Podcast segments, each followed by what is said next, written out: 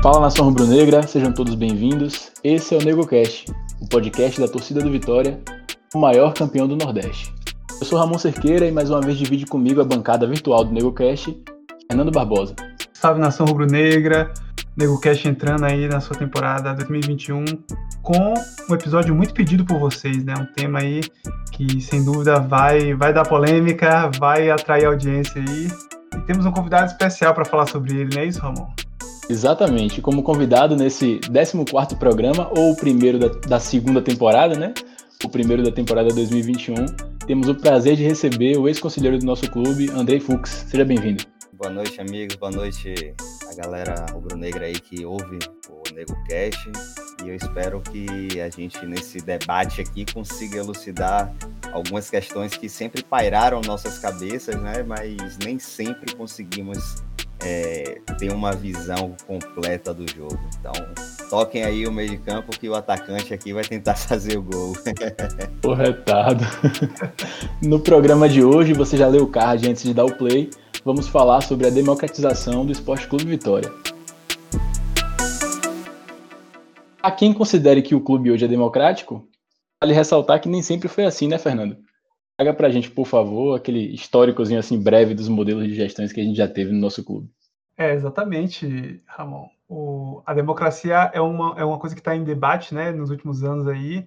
É um termo que vem preenchendo a, o bate-papo da torcida rubro-negra, mas nem sempre foi assim, né? O, o Vitória, ele foi fundado por uma, por uma família ali, um grupo de amigos e, e enfim, acho que talvez quando fundaram é, não tinha dimensão do que ia se tornar, mas durante anos ele foi gerido assim por, por famílias, por pessoas próximas, né? A democracia em si ela é uma coisa muito recente, ela é acho que não tem 10 anos no clube, sabe? Então ela é muito muito principiante e isso inclusive nos, nos outros clubes também, né? Não é uma coisa só só do Vitória assim, pensar em clubes democráticos é algo é, que vem de forma mais recente, assim, crescendo. No, nos, vários clubes nos últimos anos se tornaram é, adotar esse modelo democrático, mas nem sempre foi assim. A gente tinha grupos governando e a gente tinha estatutos que criavam barreiras para que um torcedor comum pudesse se tornar presidente. Dá para falar assim, Andrei? Com certeza, né? É, hoje, hoje não, na verdade, a nossa torcida é, mais jovem, principalmente, sempre nas redes sociais se posicionou utilizando uma palavra que é extremamente adequada para a história política do Esporte Clube Vitória, que é a oligarquia, né? O modelo oligárquico de gestão, né? Que é passado de geração em geração aí. É um clube que sempre foi fechado para determinadas pessoas, né? Determinadas famílias, como você havia dito, desde a sua fundação, que em certo momento até chegou a flertar com a democracia, né? Quando houve aquela eleição de Eduardo Moraes e, se não me engano, o Pirinho, se não me falha a memória, eu acho que o Irlan, se tiver, meu, o Irlan Simões, né? Acredito que a maioria de vocês já conhecer, é historiador aí, amigo, é, tem um card enorme para falar do Vitória. Vai me corrigir se eu estiver errado.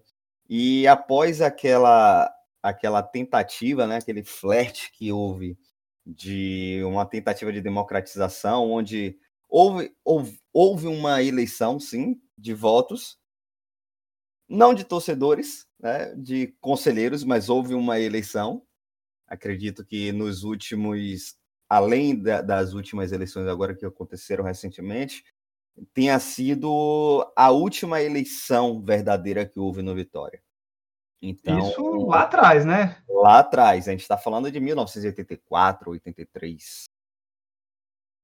Que o, o Eduardo Moraes, né? Que hoje até, inclusive, meu vizinho, acabou perdendo por um único voto. É, é, foi, um, foi complicado, foi uma situação complicada, mas ele chegou a ganhar um carguinho ali também. Né? Então, assim, é só para refletir o que era o Vitória né? e que, graças à juventude reacionária, como somos conhecidos, conseguimos aí, com muita luta, mudar. E, e essa mudança se veio, assim, qual que foi o impacto dos resultados é, esportivos nessa mudança, porque já se existia há de muito tempo atrás essa vontade, né, como você falou, desde 84, que se tenta fazer uma, uma eleição mais democrática no Vitória, é, e só que de fato a gente começou a, a, a, pensar em pô, agora a gente precisa abrir o clube mesmo, é, tem que se tem que se demo, democratizar nas eleições de 2016, né? Eu, eu, lembro que na época eu já era sócio, já podia votar e um dos grandes, é, uma das grandes discussões que se fazia na época era de que ah, a eleição está é, tá sendo direta aqui, a eleição está sendo aberta. Você está votando no conselho, né? Porque a gente votava no, numa chapa do conselho, mas você sabe que vai ser o presidente. Então, de certa forma, é, a gente abriu aqui a eleição direta. Só que não era bem assim, correto?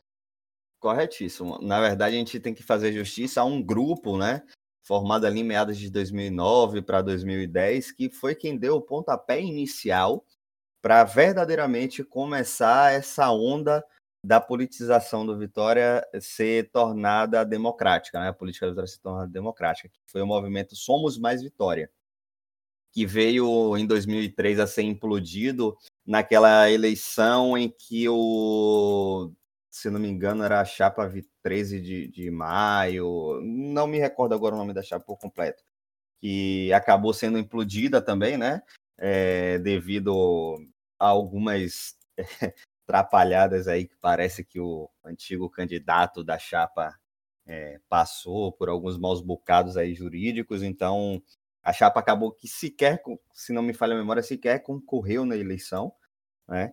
Que, que estranhamente contava também com, com o apoio, dizia ele, do atual presidente, né? que tanto é, ao longo dos anos lutou contra a democracia no clube, bem como o seu então vice-presidente lá em 2001, 2002, enfim, na maior parte da gestão. Então, a gente precisa dar antes de colher os louros, né, para falar do Vitória do Torcedor lá em 2016, que teve essa grande é, participação para a democratização do clube, né, foi o quem mais trouxe ideias e enfim, deu o pontapé inicial, né? Mas, infelizmente, como a gente, quando nós tratamos de política, é algo muito sério e severo. Então, assim, lá naquela gestão de 2013, do, quando o movimento Somos Mais Vitória apareceu, foi algo estrondoso. Estrondoso, né? Tinha uma menina, se não me falha a memória, a Larissa, esqueci o nome dela agora, que o então presidente do clube, à época, o Alex Portela Júnior, toda vez que ela era conselheira, toda vez que essa menina nas reuniões do conselho abria a boca para falar, meus caros, você via o presidente do Vitória tremer, verdadeiramente tremer, porque era uma mulher que tinha uma imposição política muito forte, lutou bastante por essa questão democrática, batia de frente com ele, né? Então, assim, qualquer pessoa que queira dizer que foi responsável pela democracia do Vitória, que ajudou, antes tem que falar. Houve um grupo é, que me. Como é que a gente pode. Qual é a palavra que eu posso falar? Me influenciou, né? me deu a verdadeira influência para que a democracia surgisse. É, então, a gente antes tem que buscar esse histórico lá, né? Que acredito que muitos conhecem um dos líderes daquele movimento, que é o nosso Franciel Cruz, mais conhecido como Françoel, ou então Pedro de Lara lá no Barradão. é... Então, assim, a história do Vitória com a democracia foi um flerte muito rápido e que, infelizmente, é, a gente vai falar mais sobre isso aí é, ao longo do, do programa, mas infelizmente foi conseguida a duras penas. Né? Foi, foi algo que foi muito rápido, né? muito rápido, mas justamente pelo impacto dos resultados dentro de campo, né? pelos insucessos que nós tivemos com o então ex-presidente, né? que era o presidente do clube, Carlos Falcão. Se, né, se aqueles resultados não, não viessem negativos, se o Vitória estivesse conquistando é, galgando um espaço como parecia que aconteceria depois daquela campanha de 2013, É, eu não acredito que nós estaríamos hoje aqui falando sobre democracia, não. Talvez estaríamos falando numa tentativa de luta, mas para dizer que o clube é, é, era democrático seria muito difícil. Então, com certeza, os impactos negativos da, das derrotas lá, né, pesaram na, na cabeça do torcedor que procurava algo diferente. Andrei, muito interessante você trazer essa relação entre o resultado esportivo e o anseio do torcedor por uma política de clube diferente, né? Mas antes de a gente falar sobre isso, eu queria também te fazer uma pergunta de em relação à organização desses grupos, desse grupo específico, né? Lá no começo a gente sabe que o WhatsApp hoje em dia todo mundo cria grupo para resolver tudo. O WhatsApp é de 2009, mas a gente sabe que ele foi chegando, se popularizando, mas como é que o, o, esse grupo já se reunia e debatia seus assuntos internos? Era via rede social? Era mais presencialmente, no Barradão? Como é que isso funcionava? Esse grupo, o Movimento Somos Mais Vitória, eu confesso que eu participava da lista de transmissão, existia uma lista de e-mails, né? Na época a gente ainda tratava de e-mails, hoje pode parecer até algo retrógrado, mas na época era a ferramenta mais útil que tínhamos, né?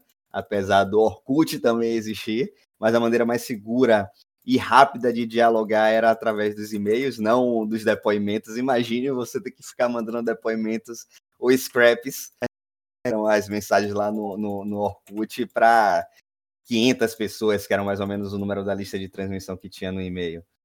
Então, assim, surgiu dessa forma, né? As pessoas se conheceram mais através da comunidade no Orkut que tinha, é, chamada Leões do Orkut.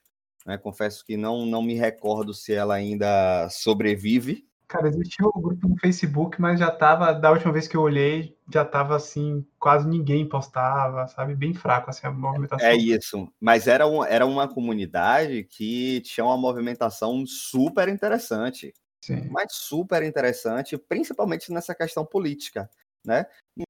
À toa, muitos deles fizeram parte desse processo de redemocratização, né?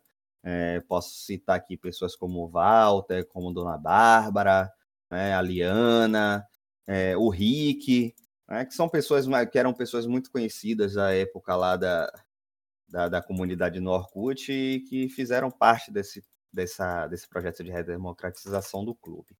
Então, assim, é, era algo muito difícil também de lidar, né? Fica muito notório, porque imagine você reunir 500 pessoas é, sem uma rede social que você conseguisse ter mensagens instantâneas dessa forma, porque por mais que existisse um MSN, né, mas o MSN também era algo não tão, apesar de ser muito mais difundido, acredito até do que o WhatsApp, porque todo mundo tinha, né? Mas não era uma ferramenta que você conseguiria reunir tantas pessoas.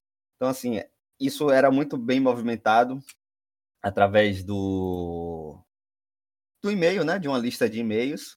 Confesso para vocês que minha lista de e-mails ficava absurdamente lotada devido à grande, graças a Deus, né? A grande repercussão e envolvimento que as pessoas tinham, né? Justamente o anseio de uma democracia na política do Vitória. É, confesso também que era menor de idade, ficava ali só de tocaia, tinha pouca participação efetiva devido a isso. É, apesar de já ser sócio, já naquela época, né? Comecei a ser sócio quando o Vitória criou o projeto Vitória Mania. Então, sou velho, mas nem tanto, sou novinho. Mais um pouco de velho mesmo. Então, assim, então era um, uma, foi muito difícil e esse grupo, infelizmente, foi dissipado naquela. Rapaz, eu tô realmente é, tentando me lembrar da, do nome da, da chapa que, que resultou dessa, do, desse movimento. Eu esqueci, se vocês puderem me lembrar aí, eu vou agradecer, tá? Foi século XXI. Vitória né? século XXI, perfeito. Ah. Perfeito, exatamente. Eu falei 13 de maio, algo do tipo aí, nada a ver, pra vocês verem, né? Novo, mas com cabeça de velho. Acho que o Alzheimer tá perto já. Brincadeiras à parte. Então, assim, foi um, foi um período muito conturbado. Né? Me recordo que foi um período muito conturbado, em que boa parte do grupo não queria né, fazer parte desse projeto que que lá eles também já pautavam a questão da democratização, mas pelo envolvimento né, de, de Paulo Carneiro, entre outras figuras já tarimbadas do, do, do Vitória, muitas pessoas também não quiseram se envolver. Então, isso foi bem difícil, né? E eu acredito que naquela época, né? Porque vínhamos também de anos, apesar da final da Copa do Brasil de 2010, vínhamos também de anos não muito bons, falando futebolisticamente, né?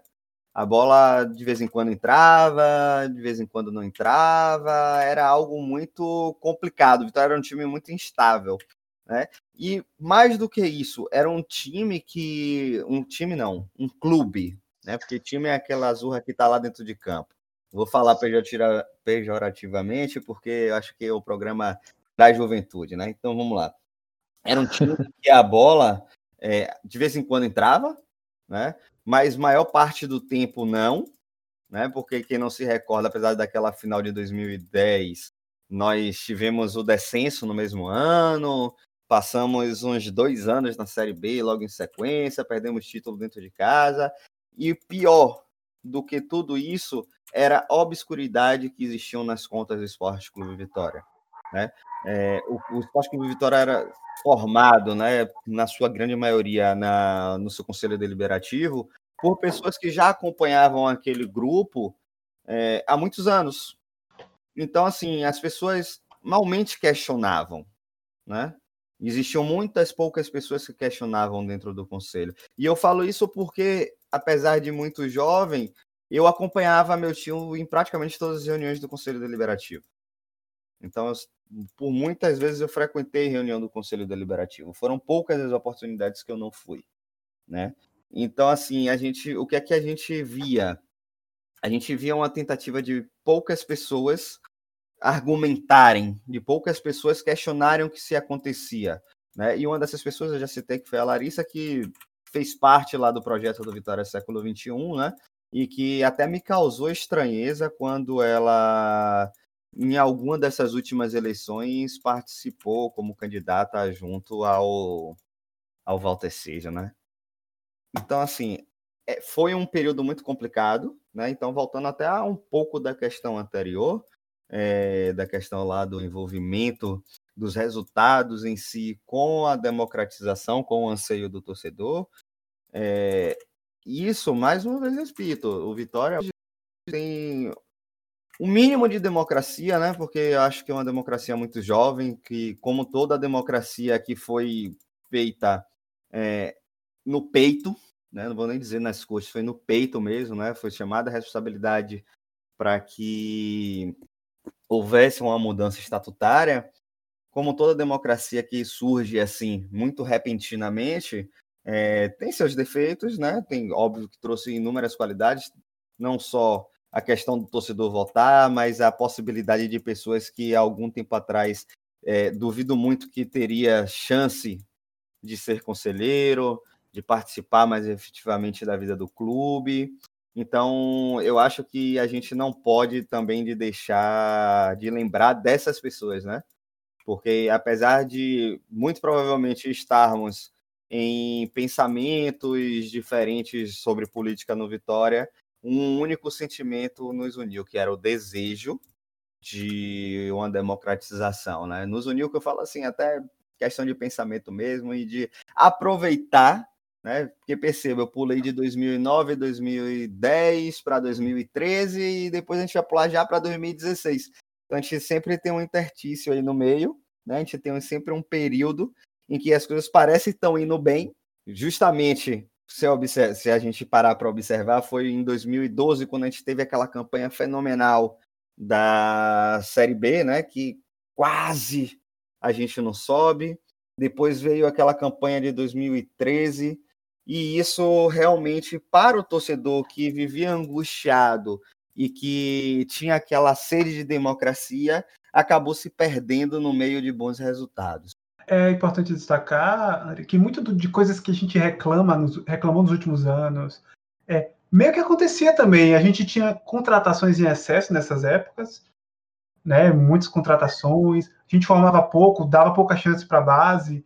Então, É, só que muito disso era, era, como é que eu posso dizer assim, ocultado por, por essa boa fase 2012, 2013, né, que o Vitória subiu e conseguiu um sucesso na, na, na Série A. É verdade que quase sobe, mas quase foi campeão também. Foi uma campanha de altos e baixos muito. Exato, exato, exato. Muito grande.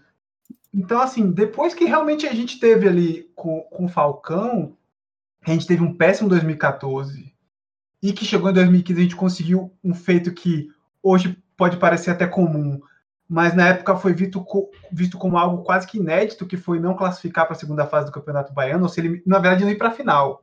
A Vitória estava acostumada a ser sempre campeão e não ia para a final. Exato. Exato.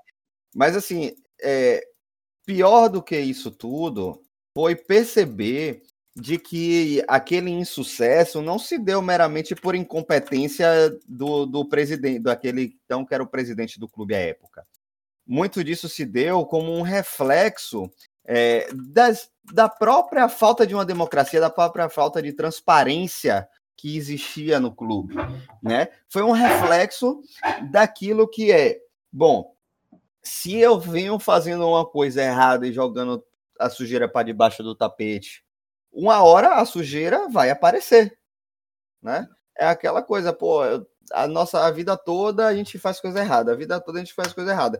Quando a gente tenta fazer alguma coisa boa, vai sempre um, um, um, uma alma suja do passado tentar puxar você pelo pé. É, então, então, foi basicamente isso, né, traduzindo para a nossa realidade, foi basicamente isso que aconteceu lá em, em 2014. Né? Não foi meramente pela incompetência é, na parte do futebol. Né? O mais assustador foi encontrar o clube, né? Eu falo, não falo de mim, né? Porque eu não, não estive lá dessa forma, mas falo assim, é, pelo que eu vi, né? Enquanto conselheiro, a terra arrasada que foi encontrado o clube e quando muita gente pensava que o clube era sadio, né? Não à toa que as pessoas que sucederam o, o Carlos Falcão tiveram que tomar um adiantamento de cota de televisão, tiveram que, que pegar um. gastar praticamente todo o, o, o, o bônus né, que recebeu pela assinatura de um contrato longo, que foi que é esse contrato agora de 2019 a 2024. Imagine, lá naquele ano de 2015 2016, o Vitória já teve que antecipar a receita. Então, a, a grande dificuldade sempre foi essa, né? Então a, a conta chegou foi dessa forma. Infelizmente, a conta chegou num momento em que a gente poderia é, é, estar vivenciando, falando sobre democracia de uma outra forma, de uma outra perspectiva, né? Enquanto clubes é, no cenário nacional, posso citar um clube que foi direto influenciador da gente, que foi o Internacional, né? O, inclusive o movimento lá do Internacional, alguma coisa colorado perdão, não, não me recordo agora o nome do movimento, mas os caras participaram ativamente na construção da, da política de democratização do Vitória. Né? O povo do clube, André. Povo do clube, lá do Internacional, perfeito. Então, Eu assim, não lembro se foi, se foi no rebaixamento de 2014 ou se foi no rebaixamento de 2010. Mas sim. teve uma coisa que foi simbólica, assim, que foi o Vitória caiu, no dia que o Vitória caiu, no dia seguinte, estava tendo uma reunião aqui em Salvador desse pessoal do Inter com algumas pessoas que estavam já é, organizando esse, esse movimento para tentar fazer a, a, abertura democrática do clube. Né? Foi algo bem simbólico, assim, foi um dia depois. É, eu realmente não me recordo dessa reunião, não. Perdão, não me recordo. Mas assim, eu sei que eles tiveram influência direta, né? O, o projeto deles, inclusive, serviu como base para o projeto de democratização do Vitória, né? Então, assim, a gente poderia estar hoje discutindo não o porquê a democracia do Vitória talvez não tenha dado certo ainda. E eu falo ainda, eu gosto sempre de, de, de lembrar né, que é, nós temos uma democracia muito jovem. Né? Então a gente não pode simplesmente é, jogar tudo na culpa, nas costas, a culpa toda nas costas da democracia, né? como muitos gostam de fazer aí. Então, assim, foi é algo assustador. A gente poderia estar discutindo, falando: olha, é, o Vitória foi redemocratizado nós vivemos um período sensacional é, de vitórias, e aí agora que a gente conseguiu se estabilizar no cenário nacional, né? Porque nós somos um time que há alguns anos flerta com isso, com a tentativa de, de, de se estabilizar, porque o Vitória passou muito tempo parecendo uma gangorra, subindo, descendo, subindo, descendo, subindo, descendo. Né? Não à toa fomos parar, inclusive, lá no fundo do poço do futebol brasileiro, que era a Série C. Então, assim, é, lamentavelmente, é, muitas pessoas só abraçaram a causa da democratização após os insucessos, né? Após os insucessos. Então, é, então por isso, talvez as pessoas ainda compram a ideia daqueles de que não querem que o Vitória seja efetivamente democrático, daqueles que sempre impõem é, brigas, impõem lutas contrárias à verdadeira democracia, que é envolver o torcedor, né? Porque nada me dói mais a alma do que ver um dirigente falando de que o torcedor tem que ir para estádio, tem que comprar o clube, no sentido de comprar ingresso, ser sócio torcedor, e acabou que ele que conhece de futebol. Então é, é muito difícil. Então isso são isso é, né, muito desgastante quando falamos em democracia. E, e por falar em, em, democracia, eu quero trazer a gente aqui já para 2016, né? Uhum. Que eu quero saber justamente quais foram as principais mudanças é, o que, que, precisou ser feito, como foi o processo que, que transformou o clube do modelo que existia para esse modelo democrático. O que foi que aconteceu nesse período em si? A eleição, a mudança de estatuto, como que, que o Vitória chegou a, a essa estrutura atual, né? De o sócio poder votar no presidente. Pronto, vamos lá. Então, o que é que acontece? Já surfando aí no que a gente vinha falando aqui sobre os insucessos dentro de campo. Então, assim, com tantos insucessos, né? Apesar de que em 2015 nós tínhamos acabado de vir de, um, de uma superação que foi aquela subida para a Série A, né? Fizemos um campeonato 2016 ok dentro dos padrões, né? Apesar de ficarmos ali naquela luta contra o Internacional até as últimas rodadas, né? Se não me engano, até a penúltima rodada. É, aquilo já estava sendo disseminada a sede da democracia. Então, o torcedor que era mais reticente, ele viu a necessidade de uma mudança no que acontecia no Vitória, né? Então, muito influenciado por isso, foi gigantesca, gigantesca e confesso que inesperada a, a adesão, a adesão da, da torcida no processo de redemocratização, né? Foi, foi muito foi muito satisfatório ver. Não à toa tivemos a quantidade de chapa que, que tivemos naquela eleição.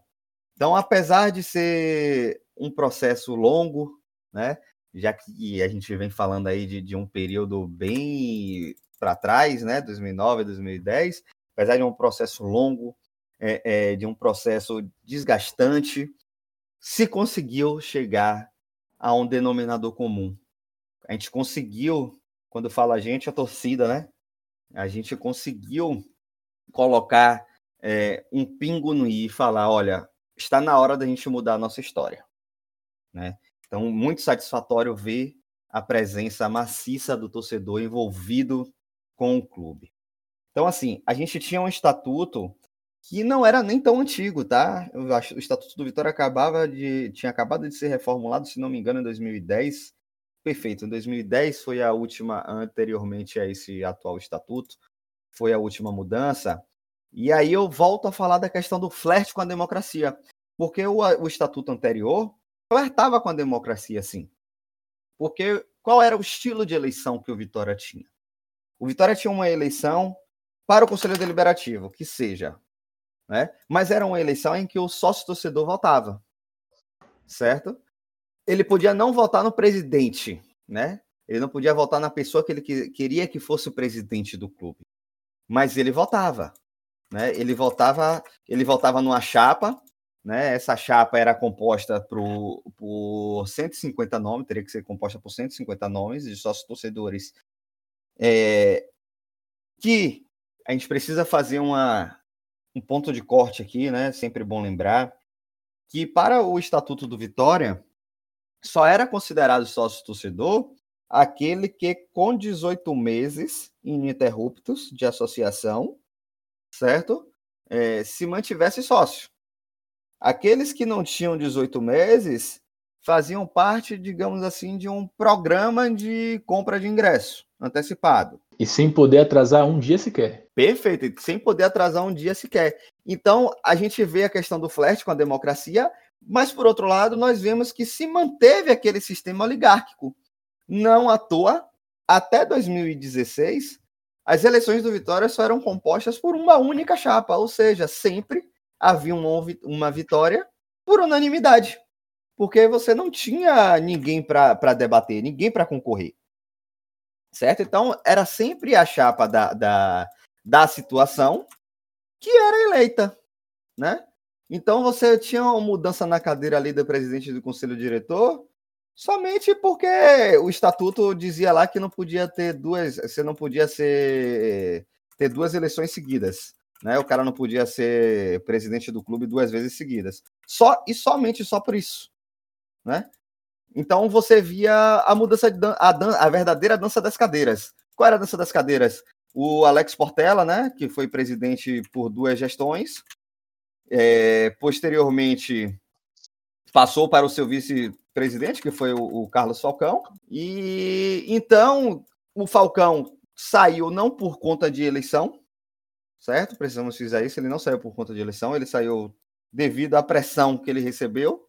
Então, ele, em uma, um gesto de hombridade, um gesto de coragem, porque tem que ter muita coragem para reconhecer de que você não está apto a cumprir uma função, principalmente porque eu, eu tento sempre acreditar que as pessoas fazem as coisas de boa vontade, né? Eu, antes que me prove alguma coisa ao contrário, eu não gosto de julgar o outro como o escroto ou sacana. Então, assim, eu acho que ele teve é, os seus insucessos dentro do futebol, não teve uma boa gestão do clube administrativa, né? Mas ele teve um gesto de hombridade que foi reconhecer que não era competente para, para ajudar o clube naquele momento e saiu. Então houve uma nova eleição interna, né? dentro do conselho, em que se, elege, se elegeu o Raimundo Viana, né, que já era outra figura tarimbada lá do Esporte Clube Vitória. É um conselheiro, o Raimundo Viana, conselheiro há muitos anos do clube, né?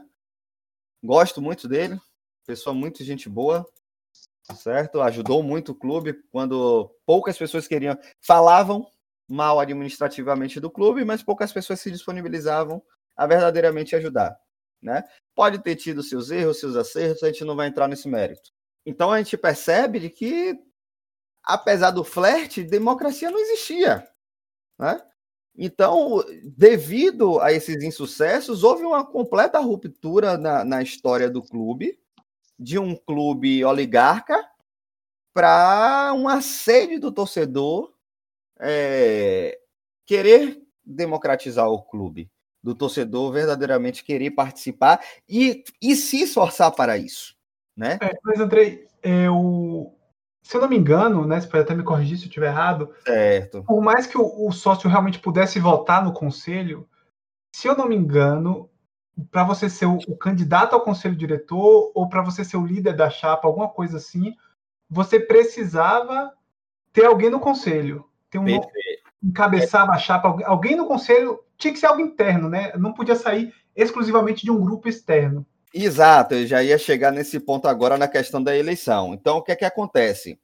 Lá em 2016 foram formadas muitas chapas, mas foram formadas muitas chapas a duro sabor, né? Porque era aquela coisa, você tinha uma, uma chapa que era da situação, na sua grande maioria foram formar a chapa com Raimundo Viana e Manuel Matos que tiveram um desejo de permanecer à frente da administração do clube, né? Então, qual era, qual foi a grande dificuldade das chapas se formarem? Foi justamente pela dificuldade de 150 pessoas, né, sócio-torcedores ou conselheiros não eram obrigatoriamente sócio-torcedores, certo? Não, tanto que, por exemplo, é, o conselheiro que fosse também sequer eram sócios-torcedores, né? E aí, qual era a grande dificuldade das chapas serem montadas? Bom, o estatuto da, de 2010, né, que foi o do jogo de 2016, o estatuto falava que, além dos 150 nomes, só poderia encabeçar a chapa do conselho para a presidência do Conselho Deliberativo quem já era conselheiro há, no mínimo, duas gestões. Então, assim, é, havia essa necessidade de que o candidato fosse conselheiro. Então, assim, o cara teria que cumprir duas questões. Ele ser sócio-torcedor, há 18 meses ininterruptos, que muitos conselheiros não eram, como eu falava, né, como eu falei aqui anteriormente, e ele ainda ser ativo no conselho, né, tá, ter sido conselheiro pelo menos da última gestão. Aí você pega a chapa de Ricardo Davi, você tinha o Ricardo, né? Tinha, teve uma, uma ruptura ali que teve o pessoal de Alex Portela que não, não aceitou ir junto com a chapa de Raimundo Viana. É, teve uma, algumas outras pessoas mais saudosistas e integrantes lá do grupo de Paulo Carneiro, né, que apareceu com a vitória gigante que inclusive impugnamos à época a candidatura deles, né? Mas enfim. Então, assim, foi algo muito difícil, cara, muito difícil. Porque também tinham muitos conselheiros que de toda de toda mamata que os conselheiros tinham à época, é, tinham muitos deles que não estavam mais querendo se envolver. Gente, né, por conta dessas brigas políticas aí que já aconteciam naquela, naquela época, né? Aquela rachadura que, que houve dentro das oligarquias. Então, você teve uma ruptura muito grande, né? Muito grande mesmo. Para relembrar, Andrei, e os nossos ouvintes também, é, a chapa Vitória do Torcedor ela foi eleita com 528 votos. É, a, a, chapa Vitória de Todos Nós ficou na segunda colocação com 425 votos seguido da chapa Vitória Gigante com 391 e da Vitória cada vez mais forte com 246 votos. Aí dá para encaixar cada, cada característica de grupo que André citou anteriormente. É, perfeito.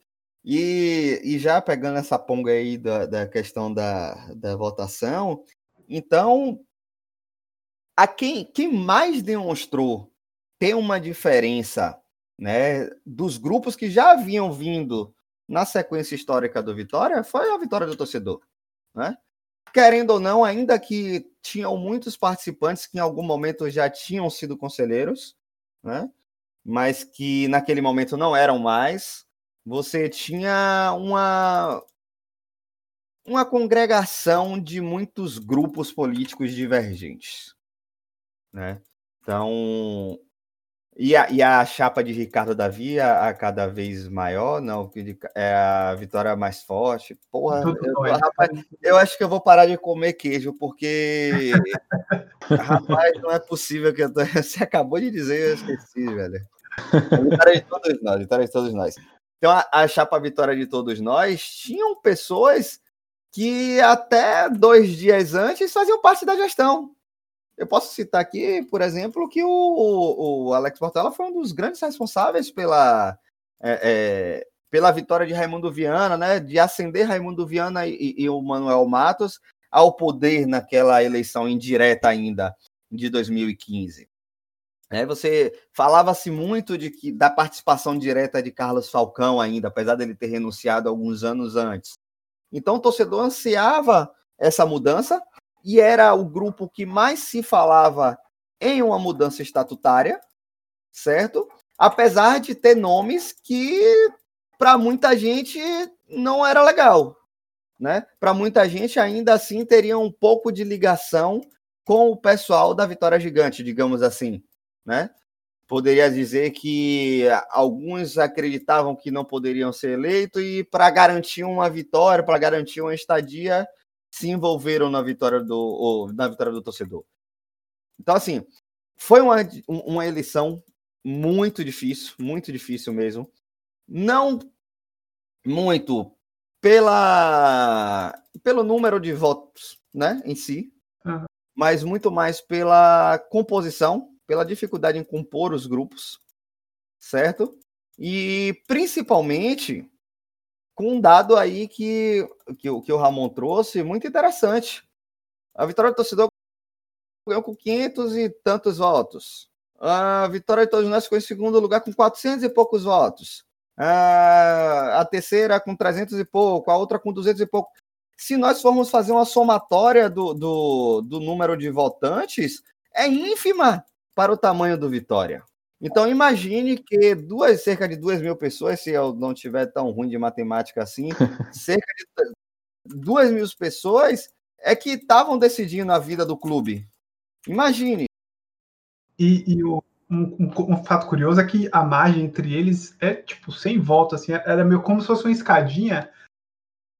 Mas eu acho que isso acontecia porque a gente tinha chapas enormes. O cara, para formar uma chapa, tinha que ter não sei quantos conselheiros titulares, não sei quantos conselheiros suplentes. Exato, eram 300 nomes, 150 titulares e 150 suplentes. Então o cara já, só ele já tinha quase que 300 votos para a chapa. É, exatamente. E aí, no universo de 2 mil votantes, é, é bem complicado. Então, assim, o que é que a democratização, o que é que a gente esperava que acontecesse com a democratização? De que com a abertura do clube, o torcedor se empenhasse é, e tivesse mais desejo de se associar, de participar efetivamente da vida do clube. Mas apesar de ter ocorrido a mudança estatutária, o que a gente viu na prática, né, muito por questão também é, é, mais uma vez, dos insucessos dentro de campo, foi uma, uma ruptura do torcedor com, a, com o ideal de democracia.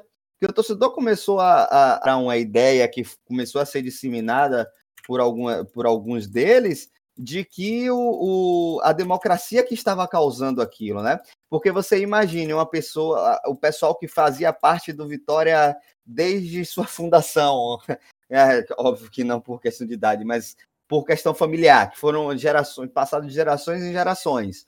Você ter uma quebra disso, né? Porque daqueles, praticamente quem ficou foi Alex Portela, que era, por força do estatuto, era conselheiro vitalício, e eu nunca vi numa reunião do conselho, certo? Nunca vi em uma reunião do conselho, nunca vi participar de uma reunião do conselho, é, pelo menos falando da, da, da época em que eu fui conselheiro, né?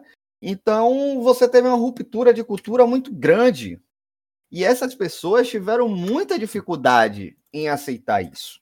Né? Então, eu acredito que a, a, a vertigem da democracia, vamos trazer um pouco da, da cultura brasileira aí, né? da cultura política brasileira atual, a vertigem da nossa democracia tenha se dado muito por conta de que as pessoas se frustraram com aquilo que elas acreditavam que seria o ponto de mudança na história do clube que elas torcem. André, apenas para situar nosso ouvinte, estamos falando da eleição de 2016, na qual uma chapa era eleita e ela inteira compunha o conselho, correto? Diferente do Perfeito. que acontece hoje. Perfeito. Esses conselheiros, dentro já do conselho, em 48 horas, era o presidente do conselho convocava uma reunião que indicava o presidente do conselho diretor, ou seja, o presidente do clube. Foi nessa Exato. que surgiu o nome de é, Ivan de Almeida. Ivan de Almeida. Pronto, Exatamente. Naquela época, você a, a, chapa do Vitória do Torcedor tinha duas opções. Ou seria o Ivan de Almeida, né? Que foi quem, dentro do cenário é, que era apresentado dessa questão de, de uma eleição, é, de uma eleição indireta, aceitar os ideais da questão da democracia, né?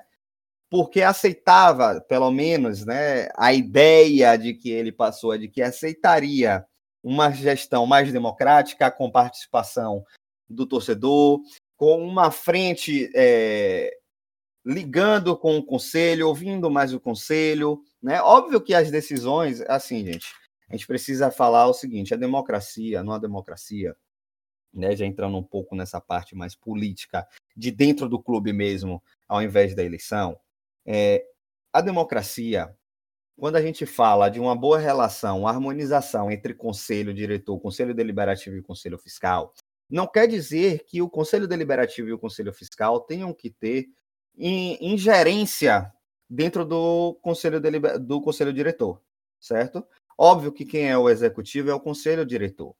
Quem tem que assumir a responsabilidade, né, assumir a bronca, né? Dizer, olha, é... eu estou fazendo porque eu quero, porque eu acho que tem que ser assim, é o conselho diretor, mas a ideia de, de, quando foi implantada a democracia do clube, na época da eleição lá ainda indireta, foi que tivesse uma quebra de, de cultura, é, de modelo de gestão, desse nível, do nível de, o, de, de não de o um conselho mandar, mas que o conselho diretor ouvisse a voz do conselho deliberativo, que naquele momento era o representante do sócio torcedor, né? Então, uhum.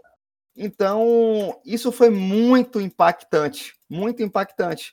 E logo em seguida, né, da, dessa questão aí, aí voltando, perdão, ao tema, a gente tinha duas opções, que era o Ivan de Almeida, certo? Que aceitou, né, essa incumbência de que o torcedor teria voz, né?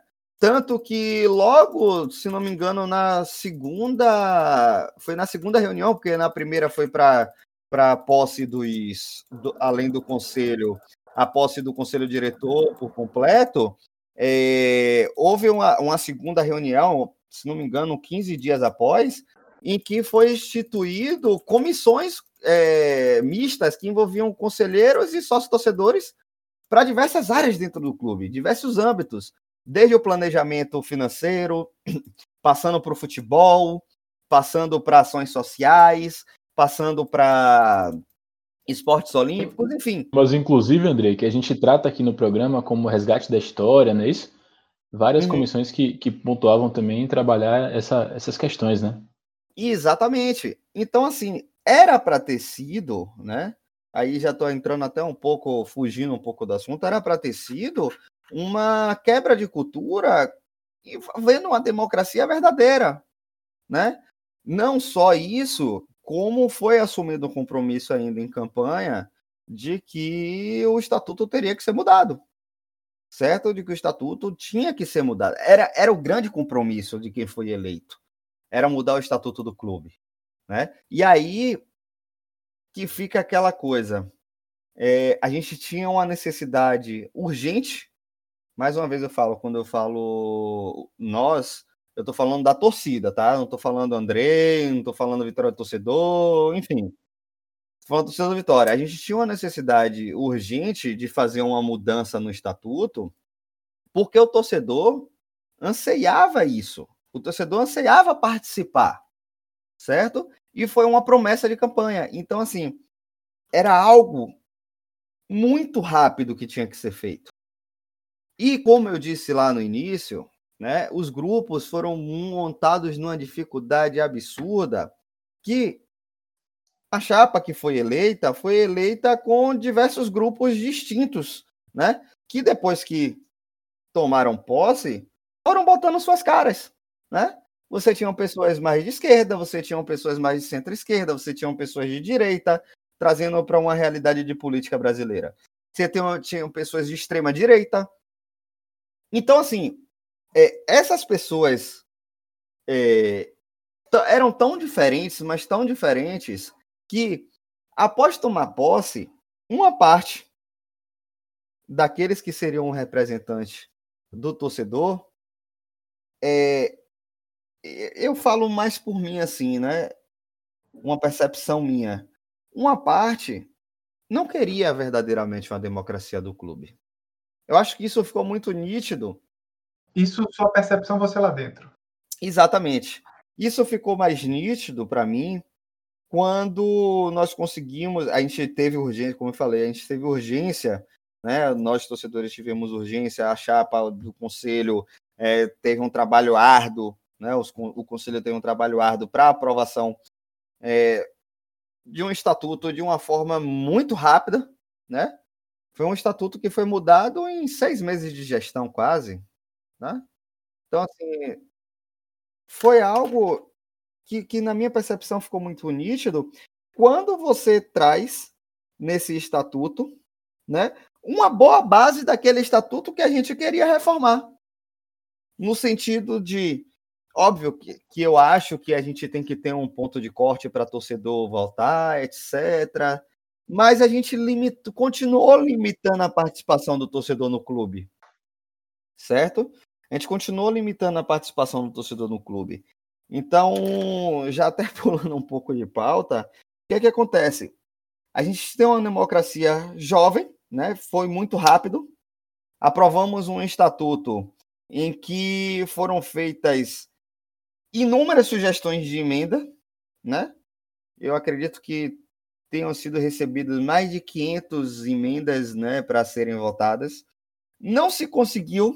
Eu, eu lembro que foi feita uma pincelada e foi levada algumas delas para votação naquela AGE que aprovou o estatuto, certo?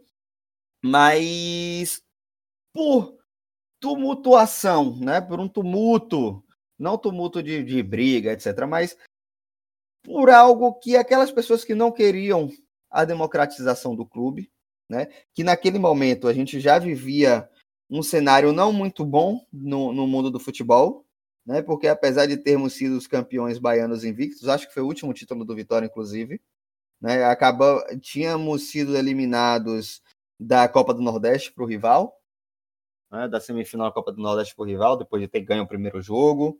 A gente não vinha bem na Copa do Brasil, foi eliminado na Copa do Brasil pelo, pelo Corinthians, né? Tomou 3 a 0. É... Então o clube já não jogava, o time já não, não, não apresentava um bom futebol. A gente teve um péssimo início de campeonato brasileiro, perdendo dentro de casa, fora, dentro, fora, enfim. Tivemos um, uma sequência muito ruim, né? E quando a bola não entra, tudo se dificulta. E dificulta mais ainda quando você tem do, do lado de fora, né?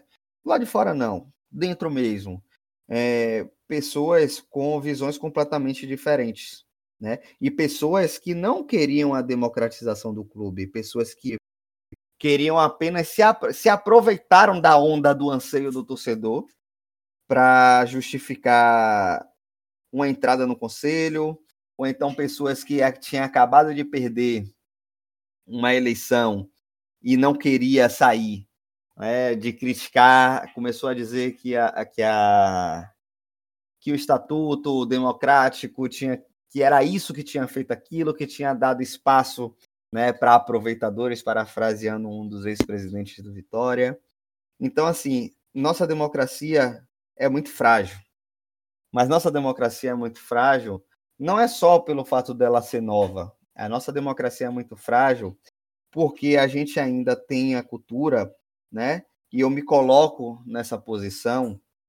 A gente tem uma cultura muito de resultado dentro de campo, sem observar que o clube não se limita às quatro linhas de, dentro de campo, né? Não se limita a, a, a, ao, ao jogar futebol, ao fazer gol, né? porque existe um, um ditado popular, né, muitas nós conhecemos, que é que a bola não entra sozinha, né?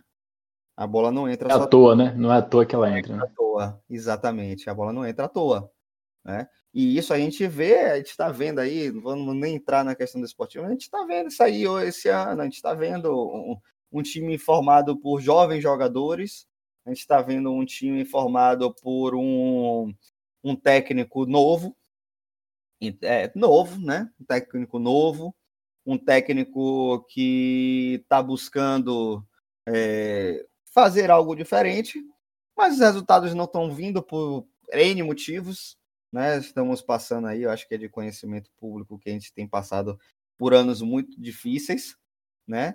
E essa mudança de estatuto é, não foi muito bem-vinda na visão de muitos, não foi muito bem quista.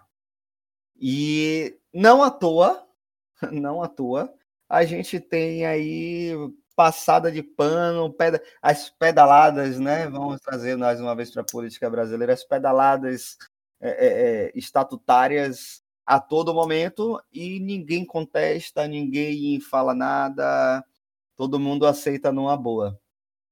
Então, isso é muito difícil. Para mais uma vez trazer um contexto histórico e traçar uma linha do tempo para que nosso ouvinte possa acompanhar, é, o presidente Ivan de Almeida ele se licenciou do cargo em julho, afastamento de 90 dias, que pôde ser renovado por mais 90, que ele o fez no mês de outubro, e o, o presidente Ivan de Almeida ele entregou uma carta de renúncia antes daquele jogo contra a Ponte Preta, né, lá em 2017, entregou a carta ao presidente do Conselho Deliberativo do clube, Paulo Catarino Gordilho. E aí Exato. ele renunciou ao cargo de presidente do Esporte Clube Vitória. Você falou agora, eu lembrei que eu soube dessa carta no intervalo do jogo. Eu tinha para mim que essa carta tinha sido entregue no intervalo, mas acho que isso é mais um mito porque o Vitória perdia no primeiro tempo e virou o jogo no segundo tempo depois. Então acho que... vamos, vamos manter o mito que deu sorte, então a gente não vai tirar de onde apareceu, né? Exato. Será que Rodrigo, será que o Rodrigo leu a carta então para fazer aquela besteira que ele fez lá, que pra gente foi bom? Quem é, sabe? É, quem sabe, pode ser, né? Eu acho que o Trellis falou com ele assim, ó, aquele, o, o inominado saiu. Aí Rodrigo, ah, então agora eu vou entregar essas burras. Então, até nesse contexto histórico que você está trazendo, a gente tem um, um, um, grande exemplo da nossa fragilidade ainda é, democrática, né? Que foi, bom, o Ivan de Almeida renunciou, mas existia um vice que estava como presidente de ofício, né? Então, assim, o que é que o estatuto diz? O estatuto fala sobre o presidente do conselho diretor, mas o estatuto, é, esse estatuto atual, falava também sobre a, a vice-presidência, né? Falava sobre o cargo estar vago, né, de presidente. Então, existiam existiam algumas análises jurídicas. Uma tese era de que o vice-presidente deveria ser mantido no cargo, tendo em vista é, que ficou vago. E existia uma outra tese de que não, aquela chapa ali ainda eleita estava sujeita ao estatuto anterior. Que o estatuto anterior não trazia na sua, na sua carta a questão do vice-presidente. Não à toa, ela trazia obrigatoriamente a questão do presidente do conselho diretor, do conselho deliberativo e do conselho fiscal serem sócios e terem sido conselheiros, mas nada falava a respeito do vice-presidente nesse sentido, dando-se a entender que qualquer um poderia ser o vice-presidente. E também dando a entender que, em caso da vaga do presidente do conselho diretor ficar vago, abriria-se uma nova eleição, que foi o que culminou aquela eleição de Ricardo Davi com a manutenção do conselho deliberativo. É isso que eu ia comentar. Foi uma, uma, uma eleição que, que, como eu posso dizer, foi diferente do estatuto, né? Porque do que o previu o estatuto, porque a gente não, não teve eleição para como teve na última, né, de conselho diretor, de conselho Exato. deliberativo, de conselho fiscal, foi só o presidente. Exatamente, exatamente. E isso, né, talvez tenha sido prejudicial, talvez não. Isso aí a gente deixa para o torcedor analisar, né? Mas assim, a nossa análise na questão estatutária é bom, se o estatuto falava de eleição em caso de estar vago a vaga de presidente do conselho diretor, essa eleição deveria ser interna ou deveria ser aberta? Essa eleição, já que ele foi eleito pelo Conselho Deliberativo e a eleição foi para o Conselho Deliberativo como um todo, o porquê o Conselho Deliberativo foi mantido e só foi feita uma eleição para um Conselho Diretor. Enfim, o que eu quero dizer com tudo isso é que ficou muito nítido de que essa não foi uma eleição estatutária, foi uma eleição política, né? Foi feito com todo o respeito da palavra, um armengue jurídico para que houvesse uma eleição popular, porque o torcedor tinha sede de votar diretamente ao presidente. Porque o torcedor ainda tinha aquela questão de, olha só, eu votei para a chapa mas eu não votei para esse cara ser o presidente do Vitória. Entende? Então, então, então as pessoas tinham aquela ânsia, não, eu votei, eu quero votar, eu votei, eu quero votar, tá é tudo errado. Então, politicamente, foi feito um acordo, né? Foi feito um acordo, foi feito um armengue jurídico e houve aquela eleição de Ricardo da Chapa de Ricardo Davi. Tanto que nem era mais chapa, não lembro se era mais chapa ou se era. É, era chapa, né? Mais uma vez, vitória de todos nós, que era Ricardo Davi e Francisco Salles como vice-presidente. Né? E aí, mais uma vez, demonstrando a fragilidade democrática que nós temos, é, com os insucessos novamente dentro de campo, né, com rebaixamento para a Série B, com a gente sequer se classificar. Nós chegamos a, ficamos, chegamos à final do Campeonato Baiano, não chegamos? Perdemos do Bahia. Sim, é, de Ricardo Davi, sim. Foi, perdemos, perdemos do Bahia. dois jogos, né, tá, foi. Fomos eliminados. Foi o primeiro Campeonato Baiano que o Bahia ganhou no Barradão, né? Infelizmente, essa. Isso. Essa marca. marca que a gente prefere nem lembrar, meu Deus do céu, para que eu fui lembrar é. disso, mas enfim. É, foi história, a. Né? É, história, história. Infelizmente a gente tem que contar não só o lado bom, tem que contar o lado ruim também, né?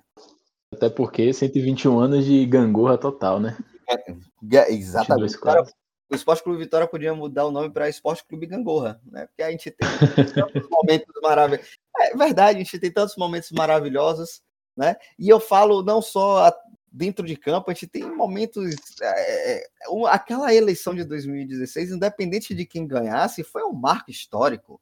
A mudança estatutária, o torcedor votando como é que ele queria que o estatuto fosse, aquilo é um marco histórico, sabe? É como eu falei, é uma quebra de cultura, foi uma ruptura com o passado. Mas aí demonstrando, olha como eu estou repetitivo falando de fragilidade democrática, demonstrando mais uma vez a nossa extrema fragilidade, né? Qual é o motivo da fragilidade? A nossa fragilidade se dá porque nós, enquanto torcedores, somos muito imediatistas com questão de resultado. Eu não estou aqui querendo dizer que a pessoa que pediu a cabeça de Ivan de Almeida, que a pessoa que pediu a cabeça de Ricardo Davi, que a pessoa que pede hoje a cabeça de, de Paulo Carneiro esteja errada, não. Eu pedi a dos três, eu não minto, não, eu falo logo, eu pedi a cabeça dos três. Entendeu? Então, assim, nós somos imediatistas. E a gente precisa ter um contraponto é, que é necessário para a vida da instituição, certo? E aí, lá em 2018, né, no início, no início, de, no início de 2019, com mais alguns insucessos encarados por, pela gestão de Ricardo Davi e Francisco Salles, é, nós fizemos mais uma mais um armengue jurídico que foi uma nova eleição, só que dessa vez uma eleição geral. Né? Dessa vez uma eleição geral. Óbvio, mais uma vez a política toda entrou nisso, né?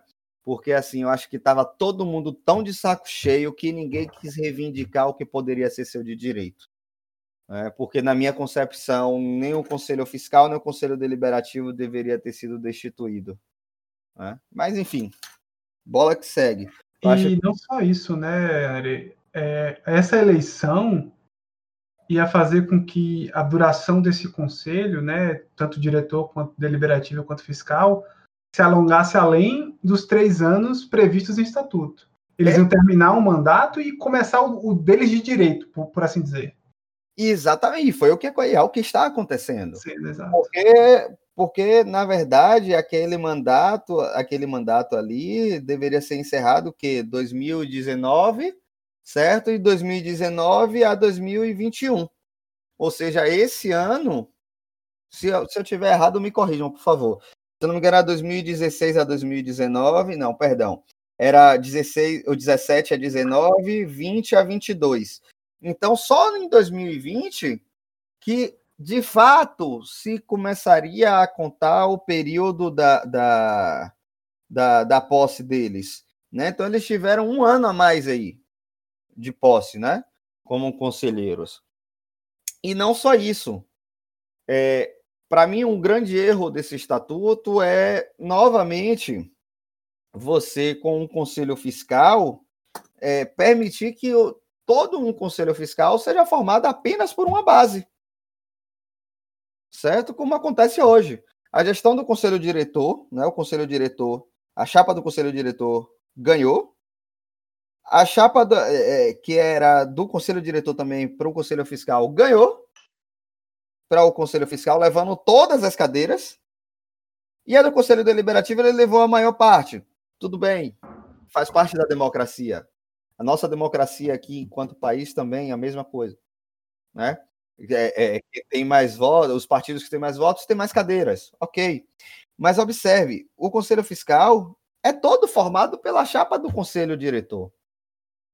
Percebam como isso é extremamente nocivo ao clube. Não estou querendo aqui dizer que o Conselho Fiscal, que hoje está no clube, age conforme os interesses do presidente do Conselho Diretor. Jamais falaria, falaria isso. Né? Eu acho que lá tem pessoas sérias, que pessoas que querem o bem do Vitória, pessoas que querem ajudar o Vitória. Certo? Mas, observando pela ótica democrática, é muito complexo isso. E nocivo. Agora, Andrei, você falou de pluralidade, de representatividade. Eu quero fazer um questionamento aqui a, a você, né? Porque você falou várias vezes assim que ah, é, o torcedor queria votar, queria votar, não sei o quê, por isso que fizeram todos aqueles é, acordos jurídicos para ter eleição de tal forma, de tal forma. Eu quero dizer, hoje, claramente, depois de 2016, o clube, querendo ou não, se tornou mais é, democrático, né? Pode não ser o modelo perfeito, mas ele se tornou.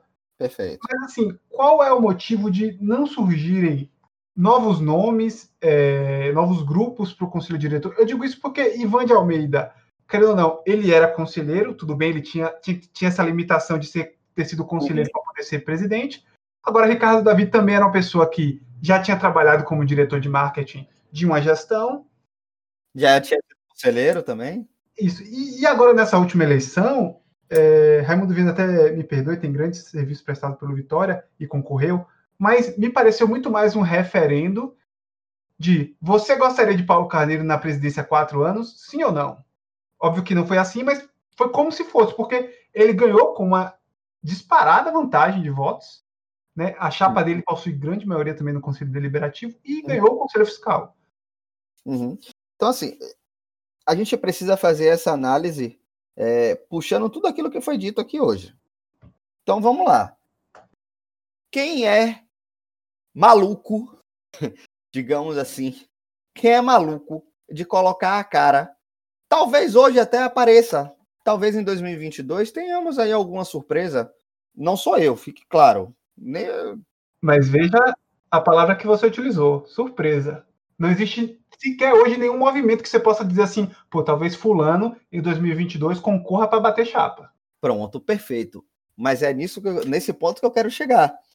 Hoje não tem ninguém, né? Ninguém querendo botar a cara com medo da exposição.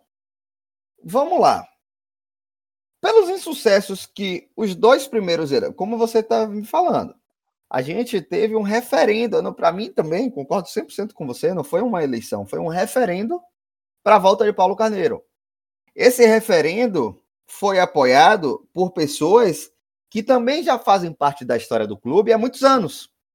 Principalmente pessoas como Ademar Lemos Júnior, como Alex Portela Júnior, com Antônio Carlos Menezes, o Cacau, certo? O Fábio Mota, enfim, são pessoas que há anos fazem parte e que posso até dizer, né? Acredito que tranquilamente possa falar isso.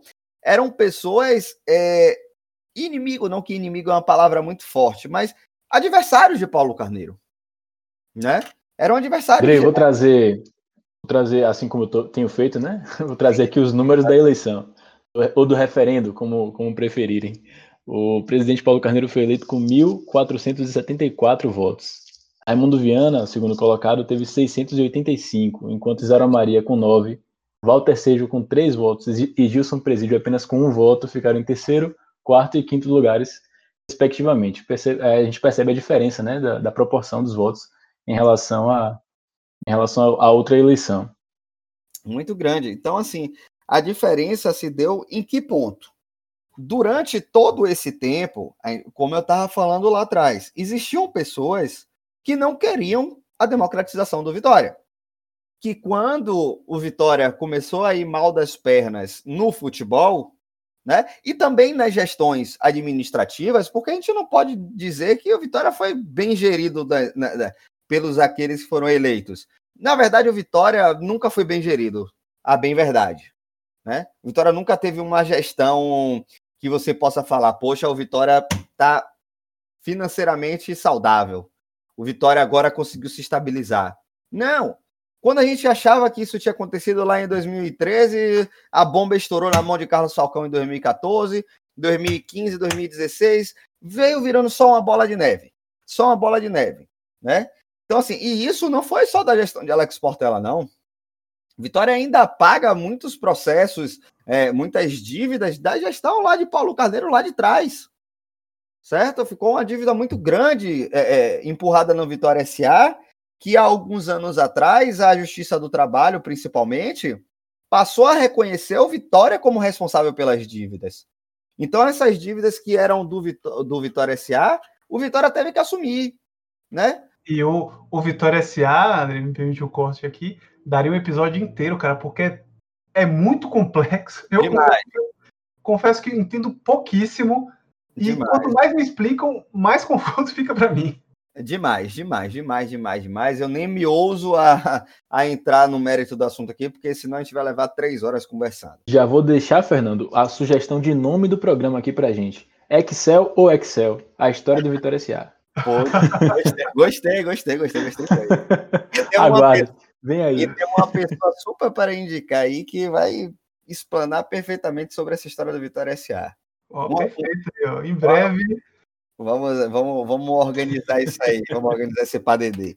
Então, assim, é, então essas pessoas se aproveitaram dessa situação caótica administrativamente que o clube vinha, porque, cara, é como eu falei, é, em 2015 a gente teve uma antecipação de receita, em, 2000, é, em 2016 nós tivemos um recebimento de luvas, e quando a gestão que foi eleita é, para promover a democracia, que veio com aquela conversa de democracia, que veio trazendo nas costas aquele papel de uma ruptura de, de, de, de governança, é, recebeu com um dinheiro muito menor do que aquilo que é dito, certo?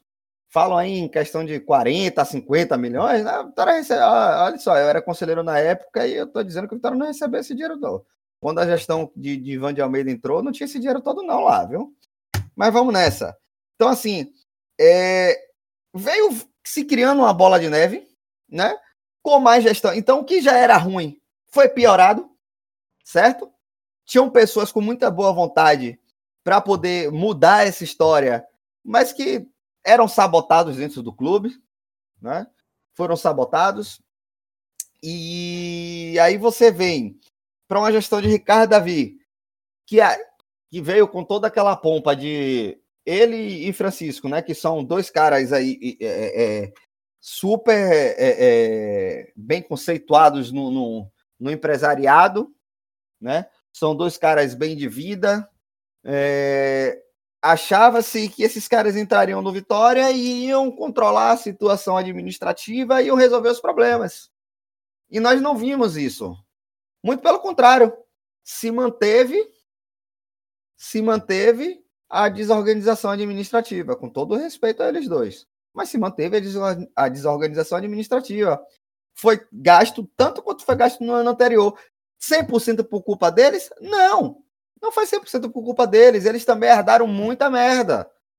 Sabe? Então, isso, como vem sendo criada uma bola de neve é, é, de forma de mais gestões, isso impactou também no torcedor. O torcedor ouvia sempre esses caras que hoje estão lá no Vitória, que foram eleitos democraticamente, diga-se, né? Que eles foram eleitos democraticamente, é, e que também vieram com um discurso que, trabalha, que trabalhariam junto com o torcedor de forma democrática, que se uniriam, de que tocariam um projeto para salvar o Vitória, e na verdade, na prática, não aconteceu bem isso, né? a democracia foi jogada no lixo. Né? Tudo aquilo que foi feito para se abrir o clube, para se dar uma, uma, um princípio de democracia, foi fraquejado. Foi fraquejado e sabotado pelo próprio torcedor, que comprou o discurso de que, olha, antes estava tudo bem. Os caras entraram, acabaram com o dinheiro do Vitória. Desculpa a expressão, pi, o Vitória não, aqui a gente pode falar que fudeu a Vitória mesmo. Falar, é. fudeu, fudeu, fuderam Vitória e hoje o Vitória é essa merda por conta da democracia que colocou aproveitadores lá na gestão. Então, esse foi o grande diferencial. Então, as pessoas tiveram sim um saudosismo em um período que nós fomos muito bem dentro de campo, né? Eu quero, com todo respeito aqui, se tiver alguém que se sinta na segurança de chegar e discordar e apresentar não apenas palavras, mas apresentar fatos verdadeiros de que o Vitória era administrativamente arrumado financeiramente, quero que essa pessoa se apresente. Mas o Vitória nunca foi. Então a gente tinha um saudosismo de um tempo em que tínhamos contratações espetaculares como é, é, Túlio, como Bebeto, aquele time de 99 que não era tão recheado de craque, mas a gente tinha um Tuta jogando muita bola, que também era um jogador já conceituado aí no futebol. Quando a gente trouxe Edilson Vampeta lá em 2004, sabe? Quando a gente trouxe Aristizável em 2003, quando nós tínhamos um, um poder, um cacife para poder trazer esse tipo de jogador. E lembrando que muitas das vezes a gente acaba. Petkovic, que eu pé, daqui a pouco o cara vai falar: rapaz, esse é torcedor do Vitória, não lembrou de Pet lá em 97. para não deixar esse saudosista aí querer me, me interpelar na rua. Vamos lembrar de Petkovic também. Então, assim, contratações de, de grande porte, contratações de, de, de, grande valor, que acrescentaram sim muito na exposição da marca do Vitória. Então, as pessoas tiveram saudosismo dessa época, numa época em que a gente atropelava o Bahia de tudo quanto é jeito, né? Andrei, interessante que o saudosismo é trazido inclusive até em 2004, por conta da semifinal da Copa do, do Brasil, que a Vitória participou e perdeu para o Flamengo, mas para nesse período, né? Ali em 2004 a gente até fala que, poxa, perdemos para o Flamengo, mas logo em seguida a gente ganhou do Flamengo, deu goleado no Flamengo. É, se for, e se fosse na Copa do Brasil, né? A gente pegaria o, acho que foi o Santo André que chegou na final Santo da Copa André. do Brasil e é, ganhou a Copa do Brasil, inclusive. Exato, acabou campeão. É. Mas o, o saudosismo quando ele é apresentado, quando ele foi apresentado nesse contexto eleitoral do Vitória, e, e é, até hoje é o, o, a ferramenta utilizada para que o torcedor, pelo menos aquele ainda é, que está desavisado, né, continue acreditando no, em que o Vitória pode, de fato, reencontrar um rumo parecido com aquele de outrora, é, são essas coisas que são trazidas, né? Interessante também destacar que quem administra o clube hoje estava presente também no contexto eleitoral, inclusive dessa eleição de Ricardo Davi. Né? Aí, como eu trouxe das outras eleições, vou trazer aqui também os números. É, 1.806 sócios torcedores compareceram ao pleito no Barradão, 945 votaram na chapa Ricardo Presidente, que elegeu Ricardo Davi como presidente do Vitória. Essa quantia que representa 52% né, do, daqueles que foram votar. Seguido por Manuel Matos, com 607 votos. Depois Raimundo Viana, 229. Aí Thiago Ruas teve 13 votos e Gilson Presídio teve 7 votos. Hum, pois é, então isso aí já exemplifica muito. Então, nós trazemos um saudosismo sem olhar para trás e ver os pontos negativos. Então, isso acabou prejudicando. Mas, como é da democracia, a gente tem que respeitar. Né? Não é porque o outro não respeita a sua posição política que você vai desrespeitar dele. Então, a gente tem que respeitar. Mas isso foi bom. Isso foi muito bom. Isso foi muito bom. Por quê? Porque hoje nós, né, enquanto torcedores que quisemos implantar a democracia no Vitória, podemos virar para aquele cara que é seguidor de Paulo Carneiro hoje, que é presidente do Vitória, que culpa a democracia pelos insucessos, que culpa as gestões é, é, que passaram por todos os insucessos, sempre tentando livrar é, essa atual gestão de qualquer crítica, de falar o seguinte, amigão, o seu candidato, o cara que você apoia, o cara que você está aí lutando por, com unhas e dentes por ele, ele foi eleito democraticamente. Porque se não houvesse uma democracia, ele não estaria eleito. Você está com o Ivan de Almeida até hoje. É, né? faltou, dizer que, faltou dizer que Ricardo Davi foi eleito em 2017 para ficar até 2019, né? E, e não ficou. Exato. E, na verdade, o próprio Ivan de Almeida, como a gente falou anteriormente, também renunciou ao cargo. Então, nesses últimos anos aí, isso pegou fogo. Mas é, esse, essa, essa visão e esse discurso, né, é trazido até hoje. Estamos gravando aqui no dia 3, e na segunda, no segundo parágrafo do, do texto de contratação do Vitória, do anúncio de contratação de Bruno Oliveira e Lucas Silva, o texto diz o seguinte, lendo aqui diretamente do site do Vitória. os dois jogadores estão dentro da política de investir em jovens que possam, futuramente, dar retorno financeiro ao clube, devido à crise financeira herdada de gestões passadas e o orçamento limitado pelo Conselho, que aprovou somente 35 milhões, quantia muito abaixo das necessidades para investimento. Então, observe que esse discurso é trazido institucionalmente, né, o que eu particularmente considero uma vergonha, mas esse discurso está entranhado no clube nesse momento né, que a gente está vivendo. Exatamente, perfeito. Perfeito. É isso aí. E aí, é isso que a gente tem que voltar a lembrar as pessoas que acompanham, né? Eu, eu, eu sou assim, olha só. Eu, eu, como advogado, eu tenho um tipo de discurso, eu tenho uma fala completamente diferente de, da forma que nós estamos conversando agora. Eu estou conversando como se estivesse numa mesa de bar com dois amigos tomando uma cervejinha e, e vamos embora. Essa é a proposta. É. Deslanchando. Porque eu poderia estar aqui de uma forma completamente robotizada, falando de, de com outro tipo de expressão. É, você vê que às vezes até me falha algumas palavras, porque eu não quero falar nada rebuscado, estou tentando puxar mais aqui para uma linguagem mais popular. Então, o que fica de lição para isso, eu vou repetir porque eu gosto, é virar para o cara e falar assim: olha, o seu presidente foi eleito democraticamente.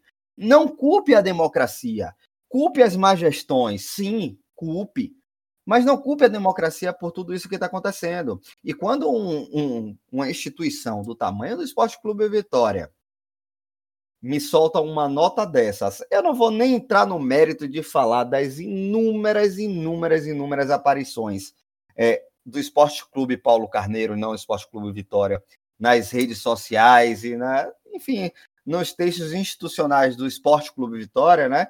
Porque eu acho que na democracia há algo que a gente também deve prezar, que é a impessoalidade de quem está à frente da instituição é instituição é maior do que qualquer outra pessoa. Que apesar dele inúmeras vezes, inúmeros discursos se apresentar com não, eu não sou dono do Vitória, eu não não tenho nada, o Vitória as, as pessoas passam, o Vitória fica. Esse tipo de texto só faz me ter orgulho de ter participado é, é, de um movimento que democratizou o clube porque realmente, Paulo Carneiro, o Vitória vai, o Vitória vai continuar depois que você passar, independente de como seja a sua gestão. Então, um cara chegar, com todo respeito a você, seu Paulo Carneiro, que até tio pode ser meu, né? A gente tem uma, um amor fraternal aí. É... que até tio pode ser. É, a thumb do, do YouTube acabou de ficar pronta aqui, viu? A gente vai é. soltar o corte dizendo Paulo Carneiro, tio de Andrei Fux? Não o caso. Nossa, isso não, que aí vai criar uma briga.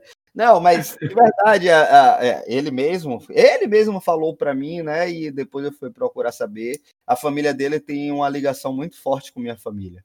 Né? Então, se ele não fosse tão avesso à democracia, quem sabe a gente não poderia ter uma verdadeira relação de tio e sobrinho. É, mas deixamos para lá, vamos voltar ao cerne da questão aqui.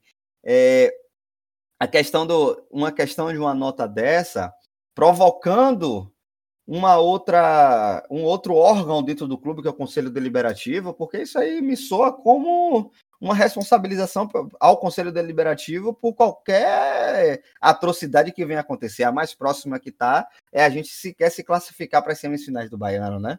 Então, isso me preocupa muito, mas por outro lado, me salvaguarda o fato de termos um, um estatuto democrático, certo? E que o conselho é independente e que tem que continuar se manifestando e que vou até trazer uma outra questão aqui, já que a gente está falando institucionalmente, que esses dias é, o presidente do Conselho Deliberativo foi interpelado por um jornalista na um jornalista polêmico, a gente não pode negar que ele é um cara polêmico, é, que muitas vezes se aproveita é, de maus momentos do Vitória para aparecer também, né? É, mas é um cara sério, eu acredito que seja um cara sério. Eu acho que só pela narrativa que eu dei dele, vocês já vão saber quem é. Né? É um cara que quer o bem do Vitória, é um cara que é Vitória, certo? Se eu não me engano, até o nome da filha dele é Vitória, né? Um abraço para você se estiver ouvindo a gente, que eu sei que vai chegar nos seus ouvidos. Né? Ele foi interpelado por esse jornalista e Fábio Rios Mota apareceu dizendo que ele é presidente do Conselho Deliberativo, não presidente do Conselho Diretor, que tem que cobrar do Conselho Diretor. Mas aí eu quero deixar um recado direto e reto para o senhor Fábio Rios Mota. Né? A quem eu também tenho muito apreço, que é um cara que eu acho que é vitória, né? E tenho muito respeito. Fábio Rios Mota, Fábio Mota, como é popularmente conhecido, você é presidente do Conselho Deliberativo do Esporte Clube Vitória e deve, não é só pode não, o senhor deve, junto com seus pares do Conselho Deliberativo, fiscalizar todos os atos do Conselho Diretor. É seu papel ver se o Conselho Diretor, se o presidente do Conselho Diretor e, e, e os seus subordinados estão agindo dentro da conduta que o Esporte Clube Vitória merece e que o Estatuto do Esporte Clube Vitória rege. Se ele não estiver agindo, se ele tiver qualquer tipo de problema, o senhor deve fiscalizar, o senhor deve tomar parte da situação e levar a seus pares para ter conhecimento e a partir dali tomar as medidas que sejam necessárias. Fechar o olho e passar pano para quem quer que seja, isso é uma deslealdade com quem te colocou como presidente do Conselho Deliberativo do Esporte Clube Vitória. Você não acha que essa, essa, essa, não vou dizer briga, né, que não sei se de fato está ocorrendo uma briga ali, mas esse conflito entre o da definição do orçamento do clube já não está sendo um pouco parte disso, dessa pluralidade, porque para mim até me surpreende, visto que o conselho hoje possui a maioria definitiva da chapa é, que elegeu o presidente do conselho diretor. Então, assim, a, a minha é, expectativa quando, quando terminou aquela eleição é que eles iam aprovar o que bem quisesse é, e a oposição só ia poder assistir e reclamar. Mas hoje a gente está vendo que, que não está não tá tão. Como é que eu posso dizer? É, num só pensamento, entendeu? O, o Conselho Deliberativo tem preocupações que diferem do Conselho Diretor. Porque, vamos lá, o feitiço está virando contra o feiticeiro. Não é porque as pessoas entraram na chapa dele que apoiaram ele que elas não são vitória. Eu acho que quando as pessoas trazem esse tipo de discussão e trazem esse tipo de dúvida, eu acho de uma crueldade absurda. A gente pode, pode e deve discordar politicamente de opiniões e de posições do outro. Mas a gente tem que sempre dar um voto de confiança e acreditar no bem daquela pessoa. Certo? Então, o feitiço está virando contra o feiticeiro. Se Paulo Carneiro achou que 100% das pessoas que entraram na chapa dele iriam levantar os braços e dizer amém para as ações dele, essas pessoas hoje estão dando um recado para ele. Olha, eu te coloquei aí, mas eu estou aqui para fiscalizar e enquanto as coisas não estiverem acertadas, estiverem equilibradas, o senhor não vai mandar e desmandar do jeito que quiser, não. O senhor vai ter que ter a participação desse conselho. E isso é uma grandíssima vitória da democracia. Mais uma vez eu digo, uma grande vitória da democracia, essa pluralidade e essa autonomia do cara que está lá, não ter rabo preso com ninguém. E eu acredito muito, eu acredito muito de que essas pessoas são vitória, de que essas pessoas hoje estão por dentro, estão vendo como as coisas estão acontecendo, né? E estão tomando partido. Não é político de Paulo Carneiro, não é político de Fábio Rios Mota, não é político de Jailson, que é presidente do Conselho Fiscal. Está tomando o, o, o lado, o partido do Esporte Clube Vitória. E isso me deixa extremamente satisfeito. Andrei, eu queria te fazer uma outra pergunta. Né? Talvez seja a nossa última pergunta aqui dessa conversa de hoje. É, em relação à intervenção no clube, né? De, de, tempos em tempos essa, esse assunto volta, inclusive agora recentemente, né? a cada vez que surge uma notícia nova ou que uma notícia velha é trazida de volta à tona ou que algum processo antigo é trazido né, pela mídia, e que também tem a ver com. Na verdade, a gente não tem tido grandes sucessos desportivos, né? Mas naqueles pequenos insucessos dentro dessa grande crise que a gente está vivendo, isso ganha um pouco mais de força. Eu queria saber qual a sua opinião sobre intervenção no, no Esporte Vitória. Rapaz, é um assunto muito complicado, cara, muito complexo, né? Porque como um bom democrata, é um cara que torce para que a democracia dê certo, apesar de eu não compactuar com os atos de Paulo Carneiro, se não houver uma razão para a sua destituição, para, sua, para uma intervenção, eu não sou favorável, não. Agora, se apresentarem né, indícios, eu não estou nem trazendo provas, eu estou falando de indícios, eu acredito que seja necessário. Seja necessário porque o Vitória precisa ser passado limpo. É. O Vitória só vai conseguir se reerguer de verdade, só vai conseguir ser um clube grande a título de cenário nacional quando o Vitória for passado a limpo. E ser passado a limpo não significa ter a sua história apagada, mas você fazer um novo começo, né? Você refazer o clube, né? Você refazer as entranhas do clube. Hoje nós vivemos como há 30 anos atrás. Vivemos com as mesmas famílias dentro do Vitória. E eu não estou dizendo que essas famílias não são Vitória, que essas pessoas não estão ali para ajudar. Não. Mas é como você me perguntou algum tempo atrás, alguns minutos atrás. Por que não surgem novas pessoas? Não surgem novas pessoas justamente por isso. Porque a gente sempre acaba dando voltas. Nós sempre, nós parecemos que estamos naquele globo da morte, a gente está sempre rodando e cai no mesmo lugar, rodando e cai no mesmo lugar, cai rodando e cai no mesmo lugar. Então, enquanto nós não fizermos assim, ó, parou, parou, parou tudo aqui agora. Parou. Vamos passar o clube a limpo. Porque a intervenção, uma intervenção, não precisa ser necessariamente uma intervenção judicial. Né? Uma intervenção, porque quando a gente fala de intervenção, a gente liga logo ao que aconteceu no rival, né? de um de ter um, um juiz, ó, vamos afastar lá o, o, o presidente do clube e, e aí vamos fazer uma nova eleição. Não, nós estamos no, nós temos um caminho. Nós começamos a criar um caminho lá em 2016. Esse caminho foi interrompido, mas nada significa que nós não possamos retomá-lo. Não é porque 2017 2018 deu errado, que hoje 2021, que amanhã 2022, 23 assim por sequência, as coisas também darão errado, sabe? Já deu para provar de aquele modelo antigo, o modelo arcaico, o modelo saudosista, não deu certo. Então, por que não fazermos diferente? por que não intervirmos, intervirmos no clube para recomeçar?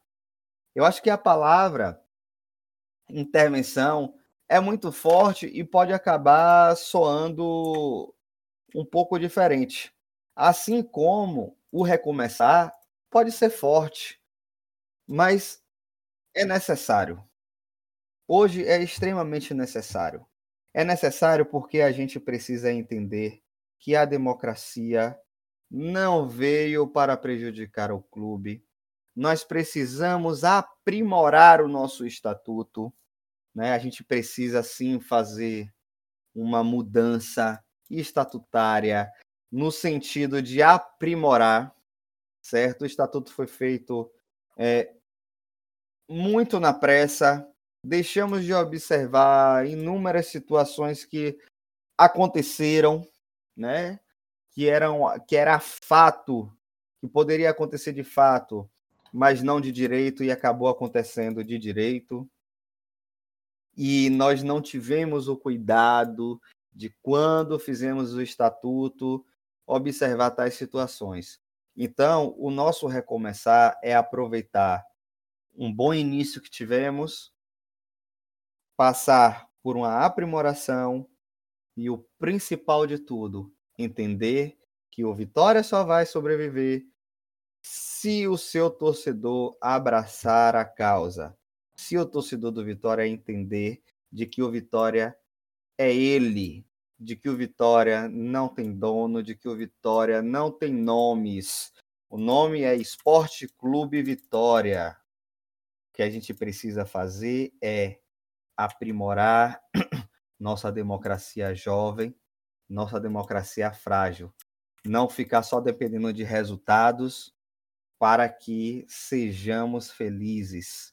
A gente precisa olhar o copo meio cheio, observando as nossas conquistas. A gente não tem que só olhar as coisas que são ruins, não. As coisas que são ruins a gente tem que tirar de lição para que a gente não volte a repetir. Então, a palavra da vez para mim é recomeçar. Muito bom, André. E trazendo uma frase que é atribuída a Winston Churchill, um, um ex-primeiro-ministro britânico, ele diz que a democracia é o pior sistema de, de governo depois de todos os outros, né? Perfeito. Então, acredito que acredito que isso pode é, servir para que a gente possa se inspirar.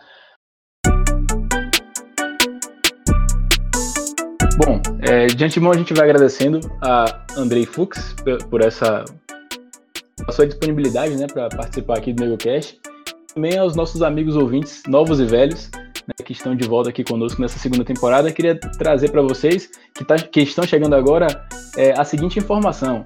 Nós temos programas no nosso feed sobre nossos problemas com a comunicação do clube, sobre a, a aproximação do clube com o torcedor, o sentimento de pertencimento do torcedor é, é, para o nosso clube, a nossa relação com os nossos símbolos muitos assuntos os quais a gente pincelou aqui em alguns momentos, eles são trazidos de uma maneira mais completa nos nossos programas. Então, para você que está chegando agora, assine o nosso feed, siga o NegoCast nas redes sociais, NegoCast underline SCV, estamos no Twitter, estamos no Facebook, também no Instagram.